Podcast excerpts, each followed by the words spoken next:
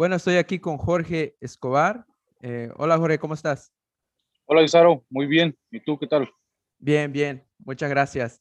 Eh, Jorge, bueno, me estabas eh, diciendo que estás tomando un descanso ahora, ¿no? De, estás trabajando por el momento, pero estás tomando este tiempo para hablar conmigo. Sí, sí, estamos ahorita aquí en el trabajo, pero sí. también dándonos un tiempecito aquí para. Sí, sí, sí. Muy bien. Sí, bueno, muchas gracias. Sí. Primero, Jorge, ¿puedes hablar un poco sobre ti? Eh, eh, bueno, tú vives en Boone, Carolina del Norte, ¿correcto? Sí, correcto, sí, en el condado de Watagua.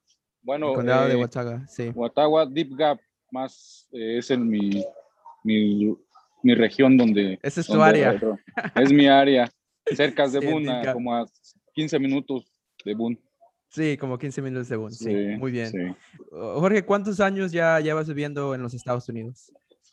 En los Estados Unidos viviendo, eh, ahora sí que como se habla en la cultura de nosotros los, los, inmigrantes, sin regresar, sin regresar a México, llevo 20, años, casi voy para 21 años, ya sin regresar para México, pero dos años antes este, yo iba y venía, o sea, estaba aquí, regresaba a México, estaba un tiempo allá y otra vez me venía, entonces Sumando esos dos años serían 23 años alrededor. 23 años, sí, ya dentro de los Estados Unidos, ¿no? Pero 20 años continuos sin salir. Continuos sin salir, 20 años, 21 años. Okay. Sí. sí. ¿Por cuánto tiempo has estado viviendo en Deep Gap? En Deep Gap este, tengo radicando alrededor de 10 años. 10 años, sí. Sí, 10 mm. años ahí, este, tengo soy padre de cuatro niños. sí. Este, pues, de primero yo, llegamos a vivir en, el condado de Ash County, en específico West Jefferson. Sí. West Jefferson. Ahí fue, ahí fue donde, donde nosotros llegamos primero, pero por, el trabajo nos tuvimos que mover más cerca aquí a, mi trabajo, que, fue en Deep Gap. En Deep Gap. Mm, muy bien. Um, Jorge, también sé que tú estás muy comprometido con eh, la comunidad latina allí en el área del High Country, como le llaman, ¿no? En, en el área de las montañas. ¿Me puedes contar un poco sobre eso? Este, sí, este soy ahorita, soy co-chair o como le llamarían en, español, este, presidente, bueno, copresidente con, con Sara Donovan de, se llama la Coalición de Justicia para el Emigrante. Ya llevo dos años este, como, copresidente y de ser miembro del grupo alrededor de tres años y medio. Sí. Este, sí, más que nada estamos enfocados en tratar de, de empoderar a la, a, la, a la, comunidad migrante o, o, igual también este, se arriman a personas de la comunidad anglosajona también a veces a, a apoyar y también a, a, pedir ayuda. Este, entonces, eh, yo entré ahí simplemente por curiosidad. Este, yo he platicado con varias personas y, me dicen que, que, cómo es posible que, o sea, que cómo fue que yo llegué ahí. Yo llegué ahora sí que por azares de, del destino, ahora sí que como decimos vulgarmente en México, por andar de metiche, a ver qué, qué, qué a ver qué, qué, había, ¿verdad? Qué había y, y, me quedé, me gustó, este, sí. muchas, muchas personas me preguntan que si, bueno, yo les digo a las personas, yo no, yo no, si me hubieras preguntado eso hace cinco años, yo no pensaría que estaría ayudando a la comunidad, no porque no quisiera, sino que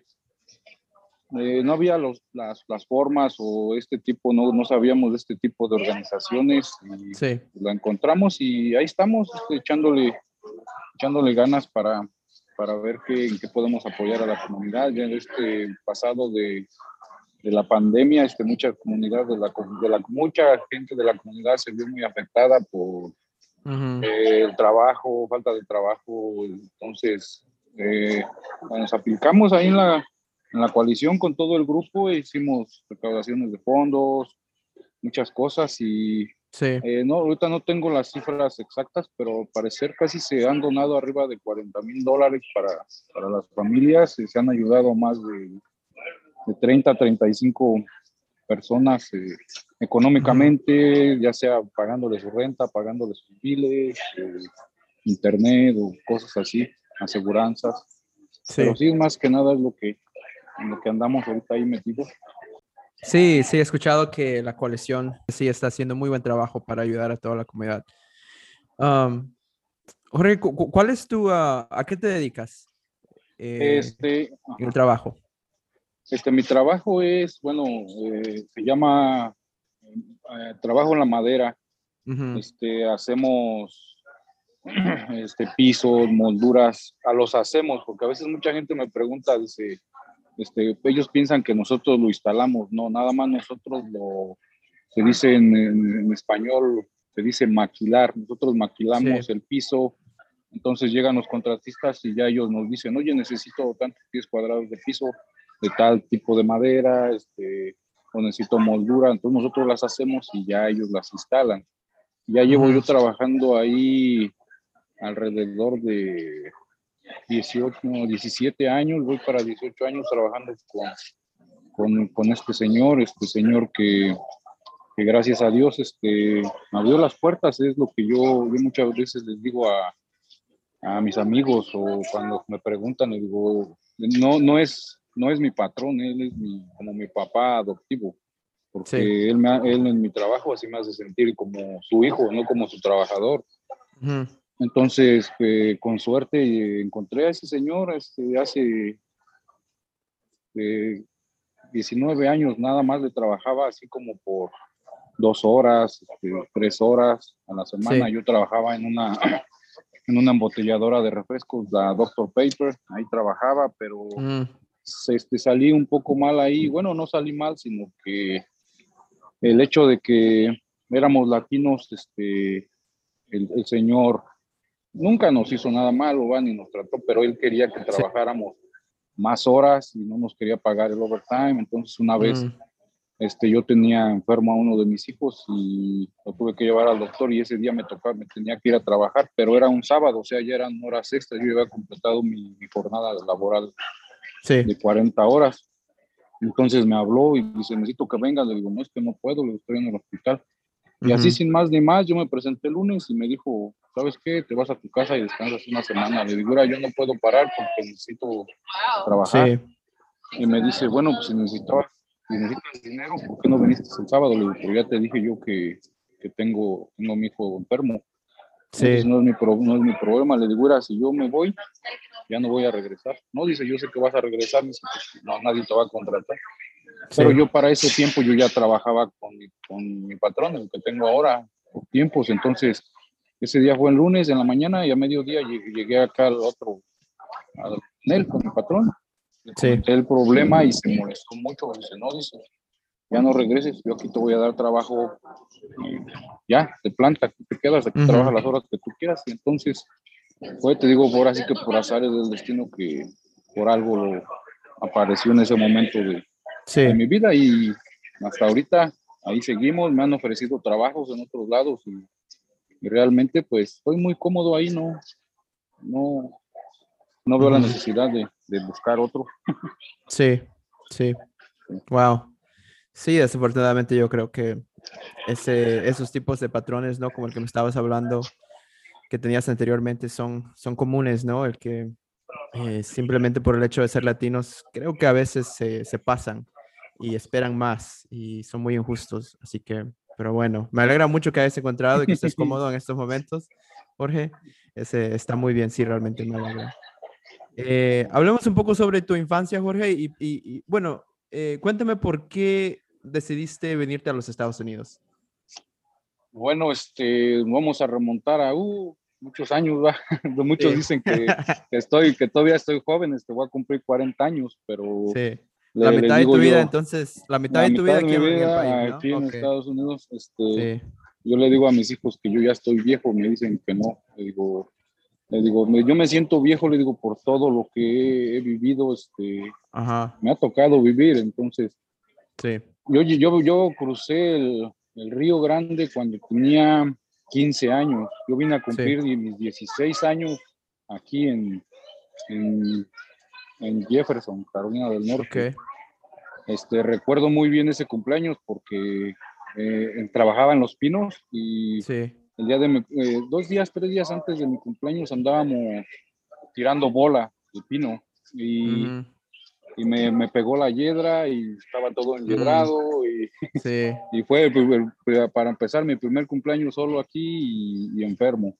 Duro, Entonces, no Duro, ajá, sí, y te digo, chamaco, chamaco de de 16 años. Entonces, más que nada, yo, yo mi primer año cuando me vine, te soy honesto, me vine a la aventura. Yo no, no venía por, por dinero. No digo que no tuviera necesidades eh, en mi país. Este, yo pienso que, que, todo el que viene aquí a Estados Unidos no viene por, por gusto, excepto el que viene a vacacionar, ¿verdad? El que viene a vacacionar, pues sí viene por gusto, pero Este, yo, gracias a Dios, mis padres eh, nunca nos faltó nada, este, estudios, este, como ellos me decían, este, yo te voy a dar hasta donde tú quieras. Si tú quieres vivir en la universidad, nosotros vamos a ver cómo. Pero realmente las malas juntas, pues no les echo la culpa a los, a los amigos, porque uno hace lo que quiere hacer y nada, nadie lo forza a uno. Este, sí. yo, salí de, yo salí de la secundaria, entré a, al Cebetis, no sé si lo conozcas, es, es como la preparatoria. Ok. Este, yo jugaba mucho fútbol, este, entrando al Cebetis me, me contactaron las fuerzas básicas de, de los Pumas para jugar. Arriba los Pumas. Este, este, y sí, me fueron los, los que hacen los, los visores que les llaman. Entonces, eh, yo imagínate, en mi primer semestre de, de Cebetis, yo ya estaba para, para ir. Eh, me ofrecieron varias cosas.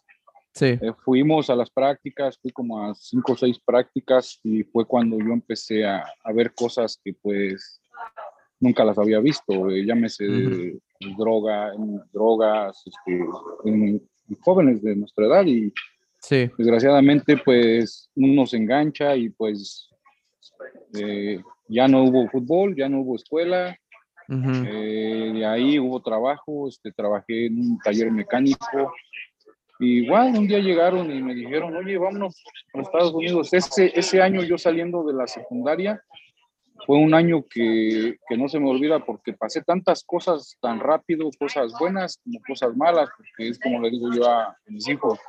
Pues imagínate, papá, si hubieras jugado, estuvieras, salieras en la tele o fueras en...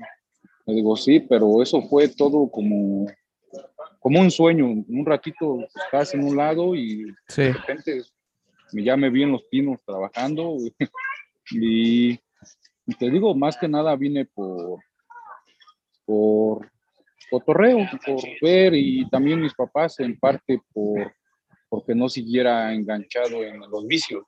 Pero es algo que yo les platico a ellos, digo, me mandaron para acá y me mandaron al país donde más fácil, más fácil consigues droga, puedes trabajar un día y con eso y con eso compras droga para una semana, sí, donde sea, o sea, en México quiera uno se esconde o, o, no tan fácil se hace porque pues eh, ya sea que te conozca la familia o cosas así, y aquí pues andábamos en el fil y, en ese tiempo se hacían los, los famosos churros de, marihuana y lo corrían entre todo el fil.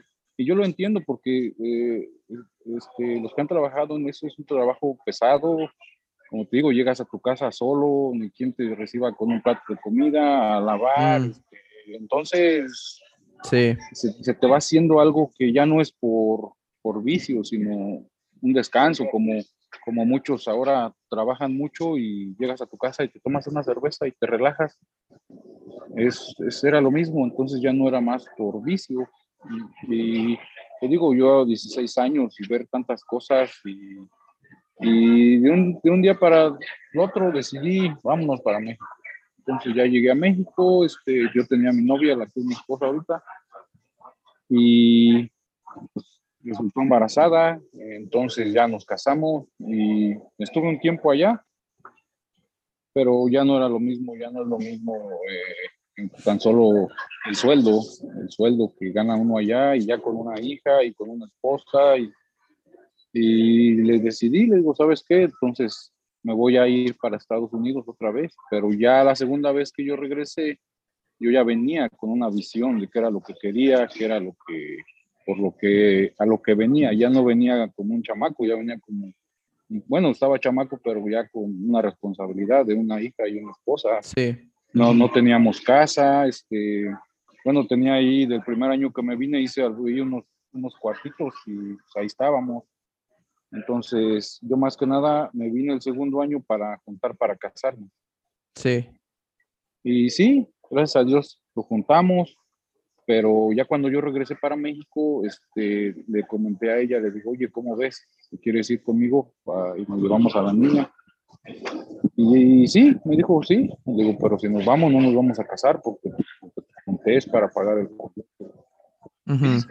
Sí, vámonos. Y decidimos. En menos yo llegué en, en diciembre y nos vinimos en febrero. O sea, nada más, ahora sí que nomás fui, lo recogí y todo muy rápido, ¿eh? Sí, te digo, todo es una vida, por eso es que te digo que yo les digo a mis hijos, ya estoy viejo, porque viví la vida como, pues como te digo, como en un abrir y cerrar de ojos. Sí. De, la, saliendo de la secundaria a, que yo ya fuera mayor de edad, ya tenía dos hijos, eh, esposa, eh, y tan rápido se pasó el tiempo, y te digo. Sí. Y aquí seguimos. Sí, muy bien. Sí. Eh, Perfecto. estamos. Jorge, ya después de, no, como tú dices, de, de, tanta experiencia, de vivir tanto, de vivir rápido, ¿crees que ya te has adaptado, ya te has adaptado a la, a la vida eh, aquí en los Estados Unidos? Este, es que todo depende, eh, adaptación, pues yo pienso que nunca se va a adaptar uno, porque... ¿Por qué no? Se, eh, extrañas, extrañas tu tierra, extrañas eh, la comida. Bueno, pues yo tengo a mi esposa, ella cocina muy sabroso y pero no es lo mismo, extrañas, yo le digo a ella, va, yo extraño ese olor a tierra, a campo, a estiércol, a recién llovido, a, a tizones cuando están haciendo las tortillas, a, los señores que pasan. Entonces, eh, eso es por un lado, y por otro, eh, es lo que yo le digo a, a, mis hijos y a ella, va, este, yo cuando conocí a mi, que es mi patrón ahora, como digo, bueno, mi papá adoptivo, él, él, me enseñó mucho de cómo vive el americano, sí. cómo es la vida del americano. En este caso, él es muy de la región de aquí, muy montañés, muy hillbilly, sí. muy, muy, muy, serio, muy, no, no, no, no, no, ¿cómo te diré? No, no vacila, no, nada. Y él cuando, él cuando te sientas a hablar con él, es, te enseña, te dice, oye, mira, yo hace, él va a cumplir 80 años y él me dice, yo cuando tenía dos, tres años, cuatro años, yo ya andaba este, ordeñando vacas, ya andaba haciendo esto y, él me enseña mucho, mucho me ha enseñado y nos hemos acostumbrado a, a la vida de él, más, más el americano de él. De nosotros, tú sabes, conoces a latino, latino es fiestero, latino es uh es, y nosotros eh, cuando llegamos a, comprar ahí nuestra casa, este, pues ahí nos la pasamos, hacemos una carne asada nosotros, es muy difícil que nosotros salgamos a, una fiesta, a, convivir, sí se convive un poco en eventos, pero así que digamos como otros latinos eh, que se van al jaripeo, que vamos al baile, que... entonces es como te digo, adaptarse, adaptarse, yo pienso que Nada más sería eso, Isauro, el, el, el que no te puedes, porque extrañas. En este caso, pues, eh, yo ya no tengo a mis padres, pero mi esposa sí tiene a sus padres que están en México y, pues siempre se queda el, el, ese, esa espinita de decir, voy a regresar algún día, voy a regresar. Es como te digo, yo te puesto que le preguntas a cualquier, cualquier persona que llegó aquí y nomás veníamos por, por dos años. Sí. Por tres años, yo nomás hago mi, mi casa y me regreso, pongo un negocio y me regreso y ya tenemos casa, ya tenemos negocio y aquí seguimos. El hecho de que seguimos aquí, pues más que nada es porque ya echamos raíces aquí. Yo tengo, mi hija chiquita la trajimos cuando tenía un año, ella cruzó el río cuando tenía un año y los otros tres, pues ellos ya son nacidos aquí, entonces imagínate, ya sería como partirnos hora en dos, ahora si yo me regreso a México, ya no tampoco me voy a sentir tan acoplado allá porque tengo a mis hijos aquí o a lo mejor mis nietos van a estar aquí. Entonces, esa es alguna de las cosas que como, como latinos no, no, no dimensionamos en su momento, va, ya que estamos aquí, pues ya, ya avanzados y como te digo, ya con familias, pues no queda otra, pues, que estar. Si no te digo, no digo que esté mal o que estemos mal, pero como dices tú con la pregunta que hiciste, si nos hemos acoplado, pues nos hemos acoplado en el camino, en el ritmo, pero ya que digamos, estás al 100% aquí, pues como te digo, siempre se queda un pedacito de uno allá. siempre regresar y como te digo, eh, eh, depende también, te digo, cómo, cómo, cómo, dónde te desenvuelvas. Yo conozco a familiares que, pues, imagínate, viven todos eh, y no se extraña porque dices tú, bueno, voy a, aquí tienen a su tío, tienen a su abuelita, tienen a, su hermano, a su hermana, pero hay muchos que estamos solos, pues, pues, nomás tu familia, entonces te adaptas un poquito a la vida de Billy, solito acá en tu cabañita y, sí. y así, pero sí, sí es como, como me dice me dice mi patrón, va, dice, ¿tú de qué venías? Le digo, pues, pues a lo que viene todo, el sueño americano. Dice, pero ¿cuál es tu sueño? ¿Cuál es el sueño americano? Dice, créeme, yo ya tengo aquí 70 años y yo no sé cuál es el sueño americano.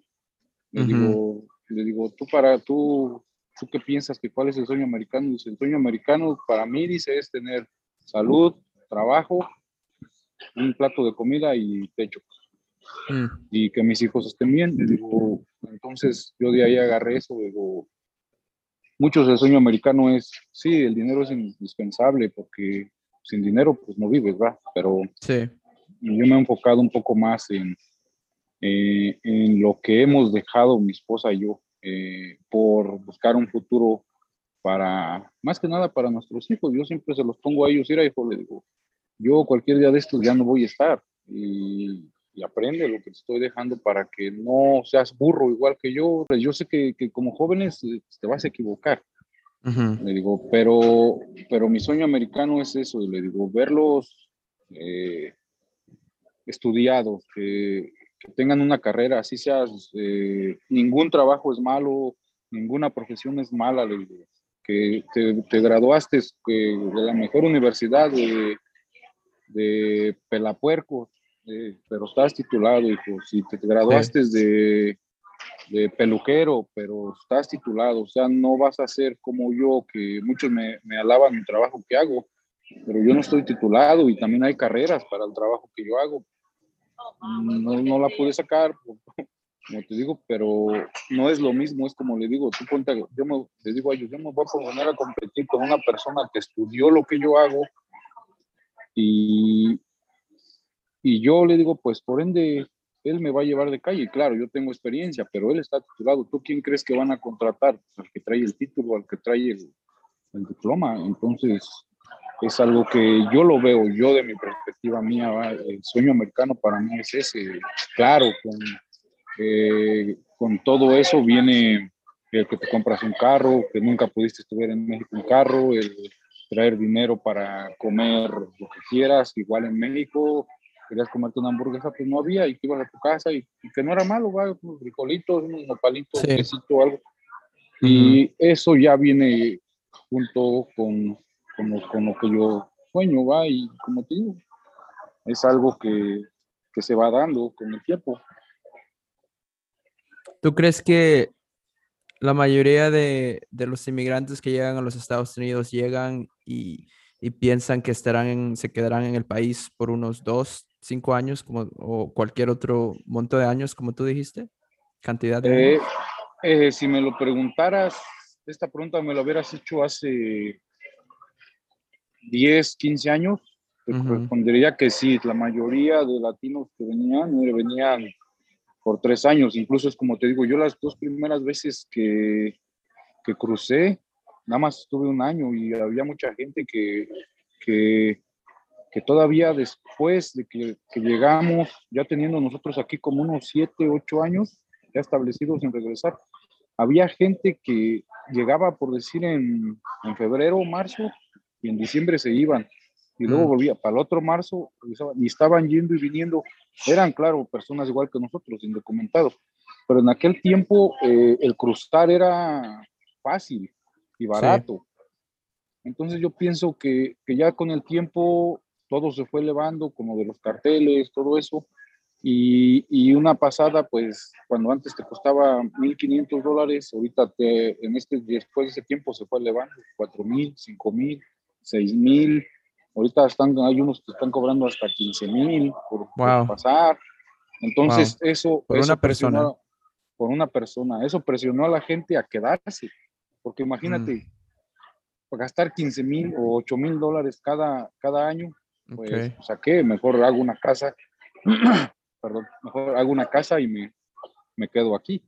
Sí. Entonces ya fue que cambió la perspectiva. Eso y en parte los, ¿cómo te diré? Los, la, los, las alternativas que se abrieron.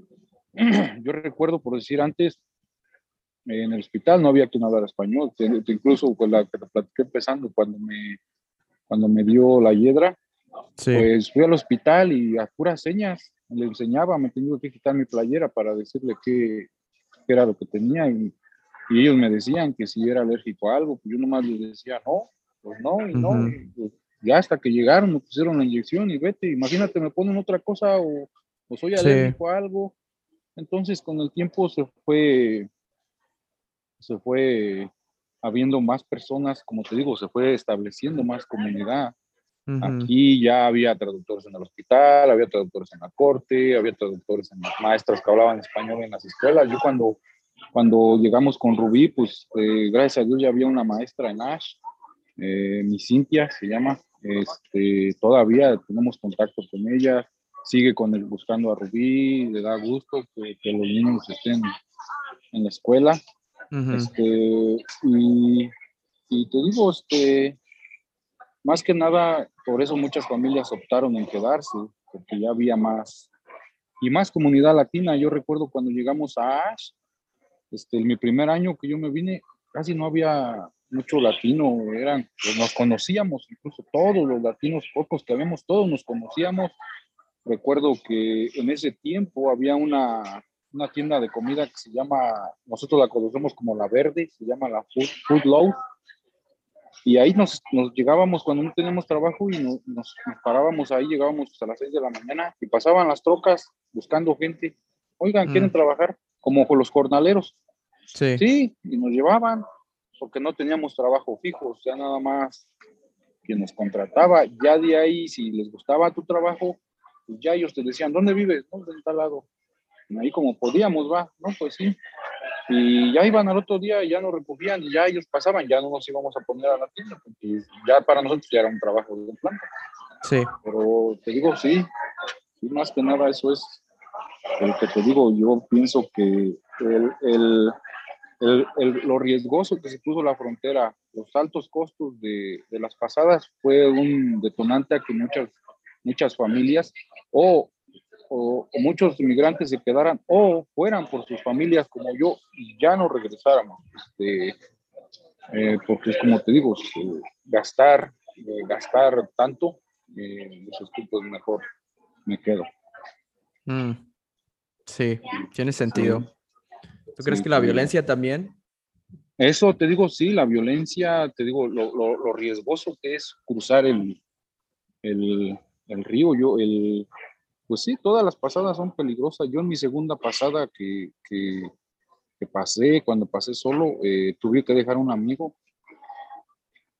En Alfurrias se quedó, recuerdo, ya no pudo caminar, nada más lo arremamos a la carretera y, y pues seguimos, y es, es duro, es, es duro, este, eh, a muchos les ha tocado ver muertos o cosas así, gracias a Dios a nosotros nunca, nunca nos pasó nada, incluso cuando cuando pasamos con mi hija chiquita, este, no, gracias a Dios, no, no batallamos, va, este, fue, pasamos en una caja de tráiler y ya ves que ha pasado tantas cosas, eh, han dejado muchos paisanos allí, le digo yo, gracias a Dios, a nosotros no, no nos pasó y todavía así, fíjate, este, eh, yo le digo, le decía a mi esposa, no, pues en tres años, este, este, juntamos para la casa y para casarnos y ponemos una tiendita o algo y nos regresamos.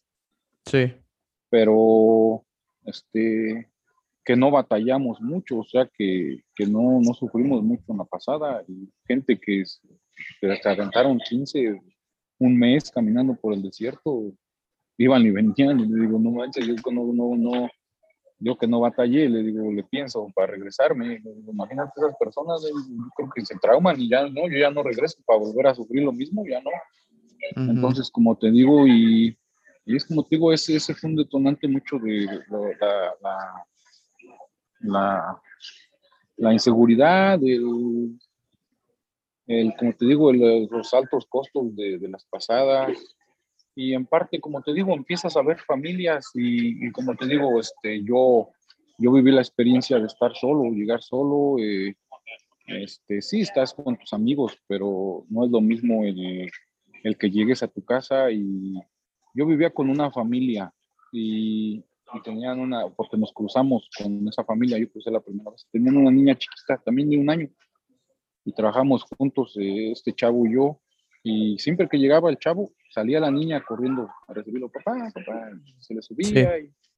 y, y, pues tú lo ves, dices, y tú llegabas y, y yo ni el perro, ya es que a veces uno dice en México, pues al menos sale el perro a recibirse, no, pues ni Nada. teníamos. Pura soledad ya, esperando. Sí, sí. Y, y, lo ves, y, y eso es lo que le dije yo a mi esposa cuando regresó por ella, le digo, mira, es que así, sí, dice, vámonos, y sí, y el primer día que salí, bueno, eh, eh, llegamos, para colmo, cuando llegamos, que llegué con la niña, pues eh, yo tenía mi trabajo seguro. Y te digo, no sé yo si fue por otro, otro parte, de lo mejor por discriminación. Yo había trabajado en Banois Construction, trabajaba en Banois Construction, ya tenía un buen trabajo, ganaba bien. Yo el segundo año que me vine ya no trabajé en los pinos. Uh -huh. Ya empezaron a abrir compañías, a agarrar latinos, compañías grandes.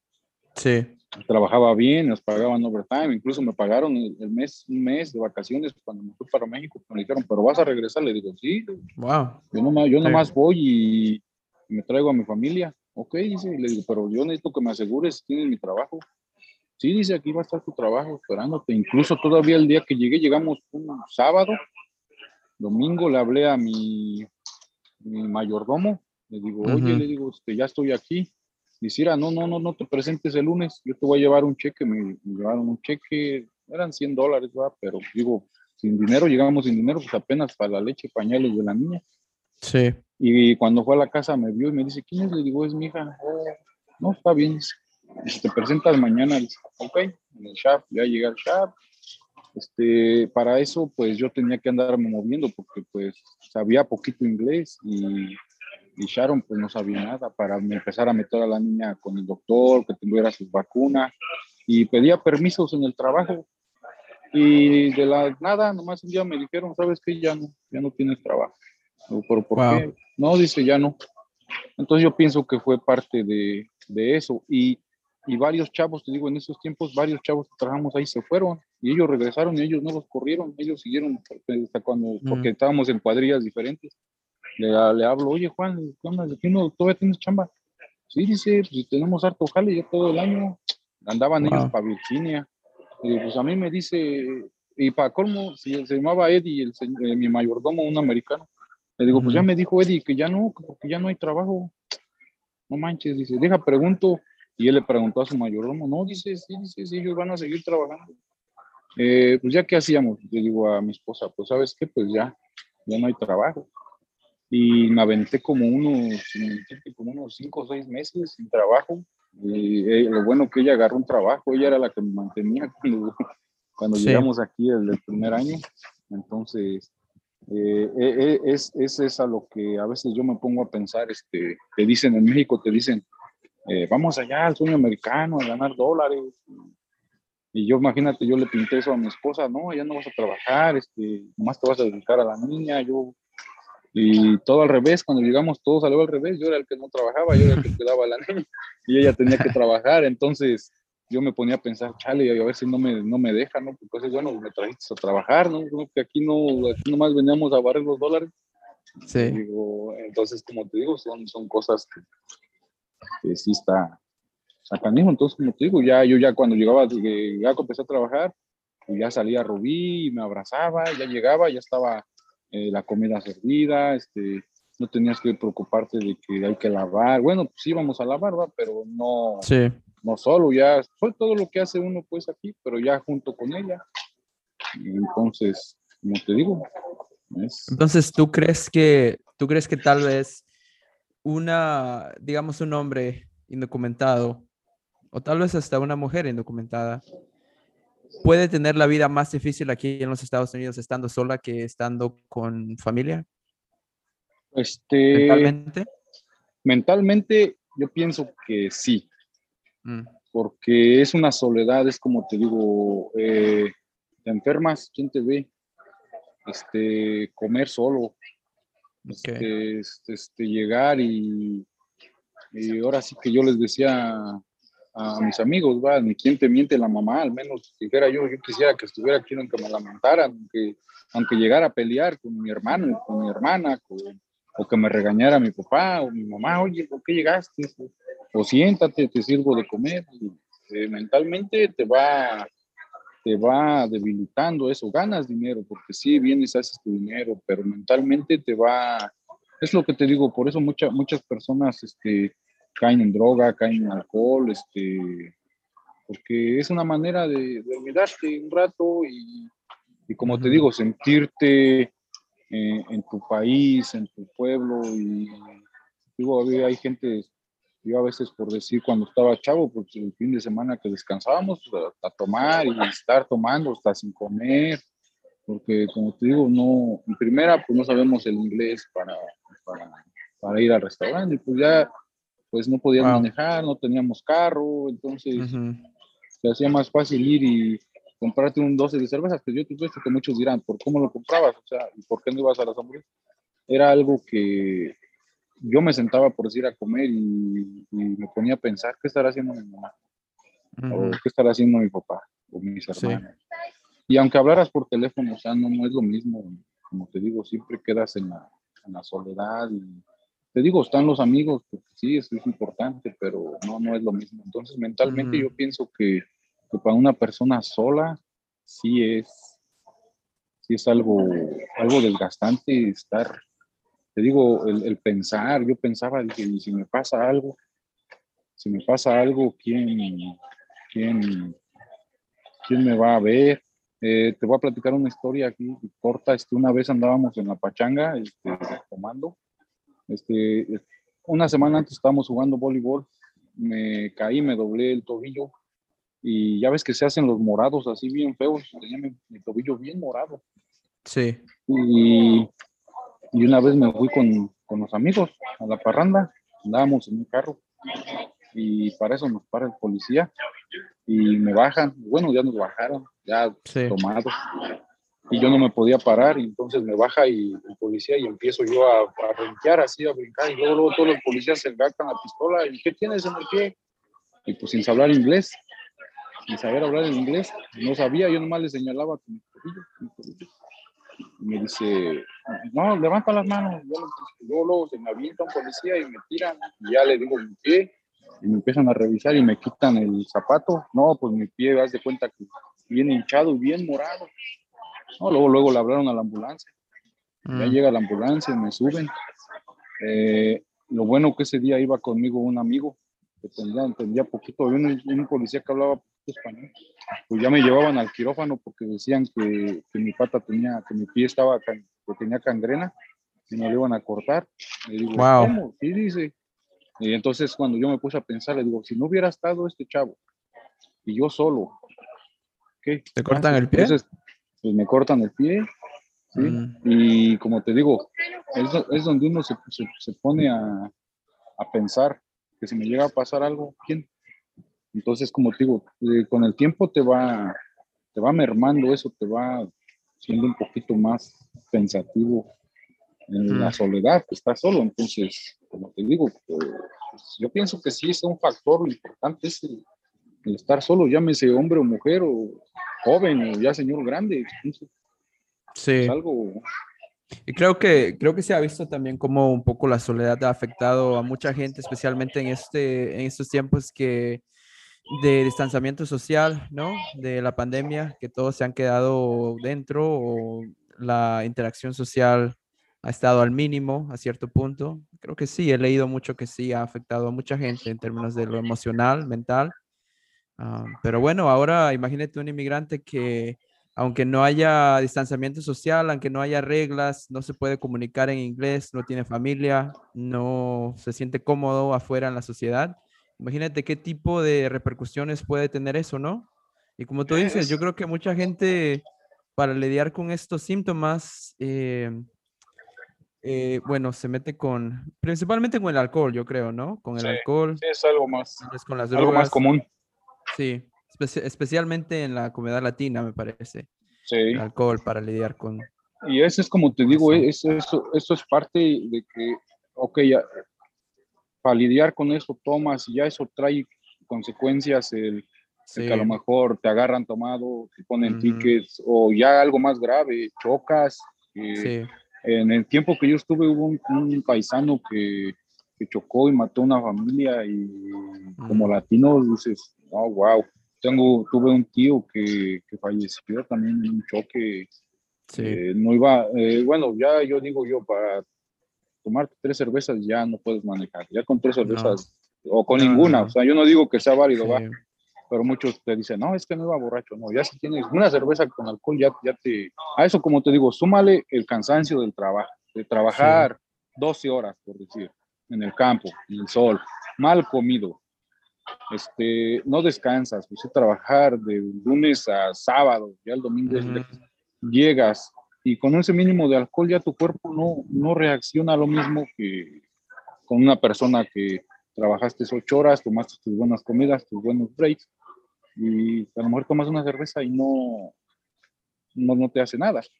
Entonces, lo que digo, ya con una no es válido. Entonces, como te digo, eh, la soledad, eh, agarras el, el, vicio de tomar, eso contrae un ticket. Ahorita, como están las cosas, vamos a ponerlo zona Entonces, todo se va haciendo, ahora sí, como una cadenita, como una cadenita. Entonces, como te digo, si, si es algo algo importante y eso de, más nada tener familia aquí. Sí. Bueno, Jorge, para resumir un poco, bueno, vives en Deep Gap, ya llevas 20, 21 años continuos, ¿no? En los Estados Unidos. ¿Cuántos hijos tienes? Cuatro. Cuatro. Cuatro ¿Estás casado con tu familia? con, tu esposa, con Sharon. Casado. ¿Qué es lo que qué, es lo que te gustaría ver en el futuro para tu familia?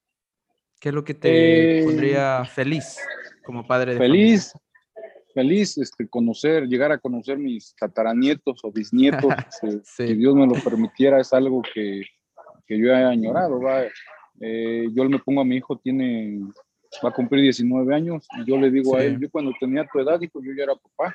No, no por, no por alientarlo, no, sino está como ejemplo, le digo, estudia, hijo, este, yo me veo en, en un futuro eh, con mis hijos graduados, con sus familias, eh, responsables, como he tratado yo de, hacerlos. Eh, como te digo, son adolescentes y se van a equivocar igual que uno.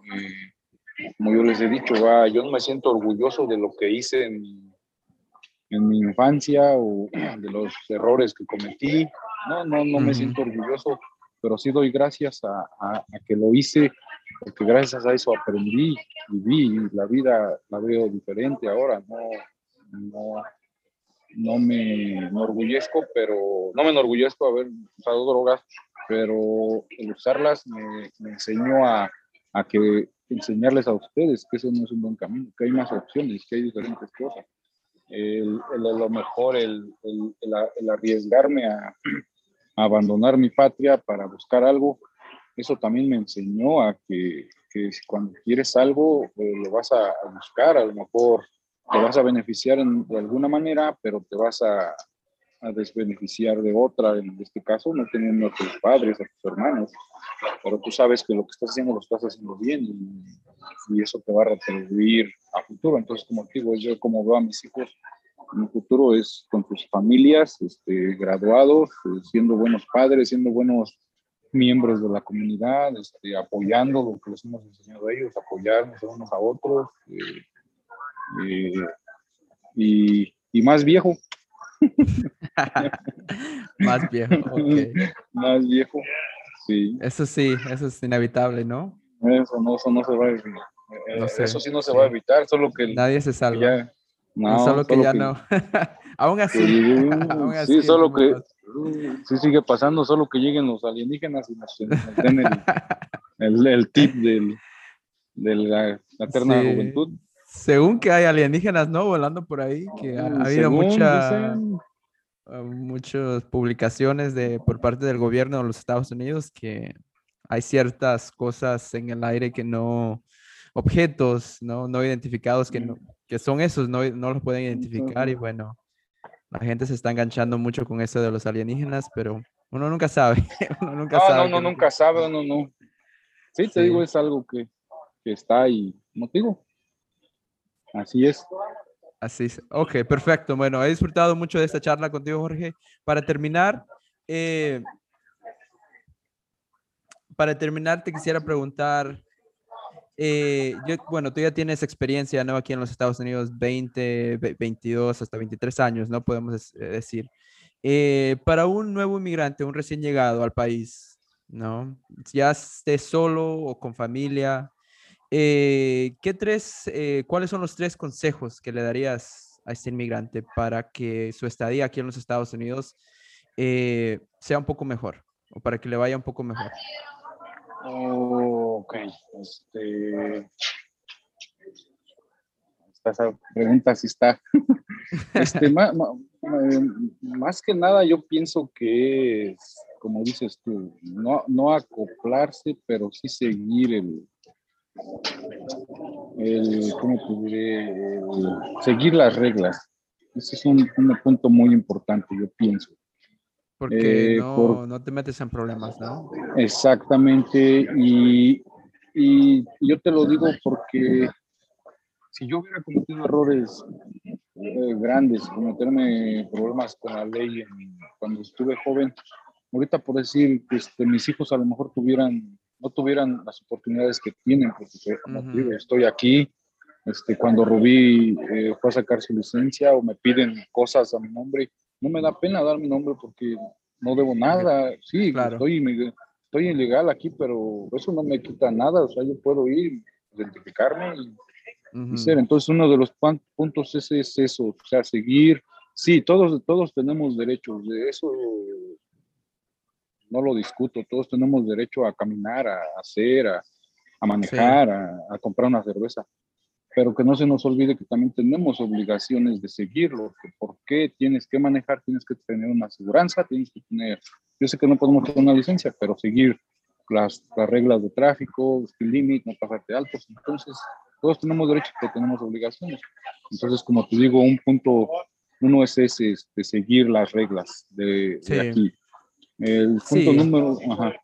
Estoy, estoy de acuerdo con eso, Jorge, porque eh, a mi parecer, ser inmigrante, el simple hecho de ser inmigrante ya te pone en un estado de vulnerable, le podemos llamar, ¿no? Eh, el meterte en problemas, bueno, te, te mete más, en, te pone en un estado donde, bueno, ya tienes poco que, como que se te cierran las opciones después, después de meterte en problemas, ¿no? Pero sí, perdón, adelante. ¿Cuál es la, el segundo consejo que le darías a...? El segundo consejo eh, sería eh, aprender el inglés. Mm. algo, que, algo que yo a mí no se me ha dado por el tiempo que tengo aquí. Yo no mm, sé el inglés, el básico, va, el, trabajo, lo, lo, del día a día. Eh, lo entiendo pero ya así como para enfrascarme en una plática, en algo así con otras personas, no, no me siento capaz. A lo mejor puedo, pero siempre me queda ese, ese siempre ha sido alguno de mis problemas, el no dar ese mm. paso, el soltarme. Te digo, yo en mi trabajo eh, hablo todo el tiempo, estoy hablando con clientes hasta por teléfono y, me entienden, me dicen, pero de mi trabajo, no, no una plática de política, de religión, de chistes, eso ya no, mm. no, no se me da de mi trabajo. Entonces, un punto, segundo, ese punto es eh, aprender el idioma, es, eso te va a abrir muchas puertas en la comunicación, en, el acceso a cosas que, que uno desconoce, que uno no sabe, que como te digo, el simple hecho de ir a pedir una hamburguesa, tan solo. Eh, sí, sí, estoy, estoy de acuerdo contigo, 100%. Creo que yo, bueno, yo eh, estaba platicando con una persona en mi trabajo, ¿no? Señora latina. Eh, y me dice, ¿tú naciste aquí? Y le digo, no, yo llegué a los 11 años al país. Eh, le digo, hubo un tiempo donde yo no hablé inglés, donde solo hablaba español. Me dice, ah, pero tú llegaste chiquito. Y bueno, tienes cierta razón, ¿no? Me parece que es más difícil aprender el inglés cuando uno ya tiene cierta edad. A mí se me hizo más fácil porque iba a la escuela aprendiendo inglés todos los días, se desarrolla más rápido y además sí creo en lo que se dice mucho, que cuando estás chiquito aprendes, eres como una esponja, ¿no? Aprendes toda la información que te mandan. Pero sí, yo creo que te abre las puertas, te puedes sentir más cómodo en el país con el inglés, tienes más interacciones, ¿no? Eh, uno se siente solo, pero si se sabe comunicar en el, con el inglés, tal vez pueda tener más interacciones con otras personas, aunque no sean latinas, ¿no? Ah, pero sí, estoy completamente eh, en acuerdo contigo. Bueno, ¿cuál es el tercer consejo que le darías a... Eh, eh, el tercer consejo sería el, el quitarse de la mente el, el, que no, no se puede. Mm, este, yo viví muchos años bajo ese, bajo ese, esa palabra en mi cabeza. Este, no vas a poder sacar eh, poner, si tú te sabes, en este caso de con la persona que vivíamos, este, ella, yo no le puedo llamar que nos explotaba, porque gracias a Dios nos daba una casa, teníamos donde tener a la niña y estar, ¿va? Pero los costos de, de, vivienda eran elevadísimos, el lonche, teléfono, calefacción, entonces pues teníamos que pagarlo pero ese ahí nos tenían bajo el no, es que si tú te sales no vas a poder poner luz, es que si tú te sales no vas a poder poner una aseguranza para tu carro, este, si haces esto no vas a poder y, se te queda y se te queda es tanto que te oprimen que dices, no, pues no se puede, no puedo rentar una casa, no puedo. Yo sé que, que, que en unos lugares es, es, es, difícil, pero yo cuando llegué con, con mi papá adoptivo, este, eh, yo cuando llegamos a, donde llegamos primero, este, entré a trabajar a Doctor Pay, pero ya fue cuando agarré trabajo. Y ahí había un señor, un señor ya de edad, de Ralph Davis, se llama el señor. Y ese señor, él además se encargaba como de checar cuando vienen los refrescos, no fueran llenos, nada más.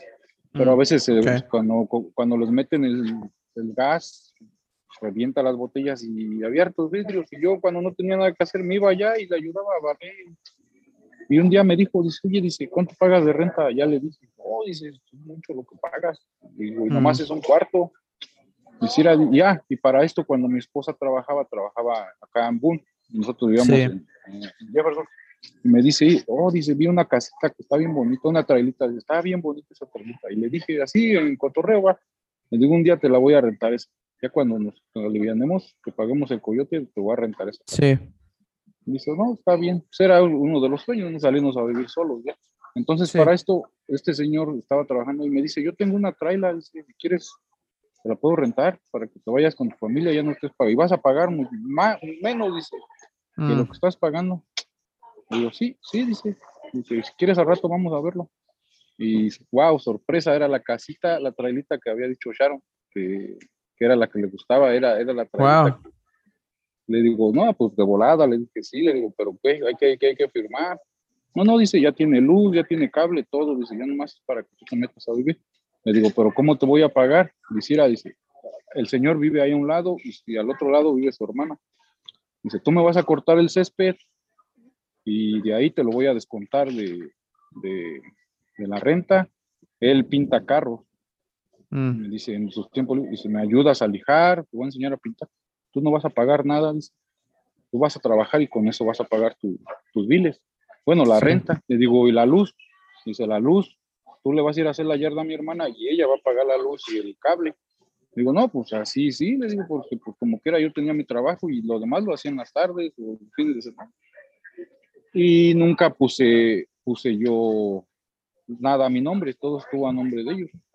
Lo único que tenía mi nombre era la aseguranza de mi carro. Entonces, para esto yo llego ya con, con mi papá adoptivo y, y para ese tiempo me dice mi papá, mi, papá y mi suegro, pues oye, nos queremos ir para allá.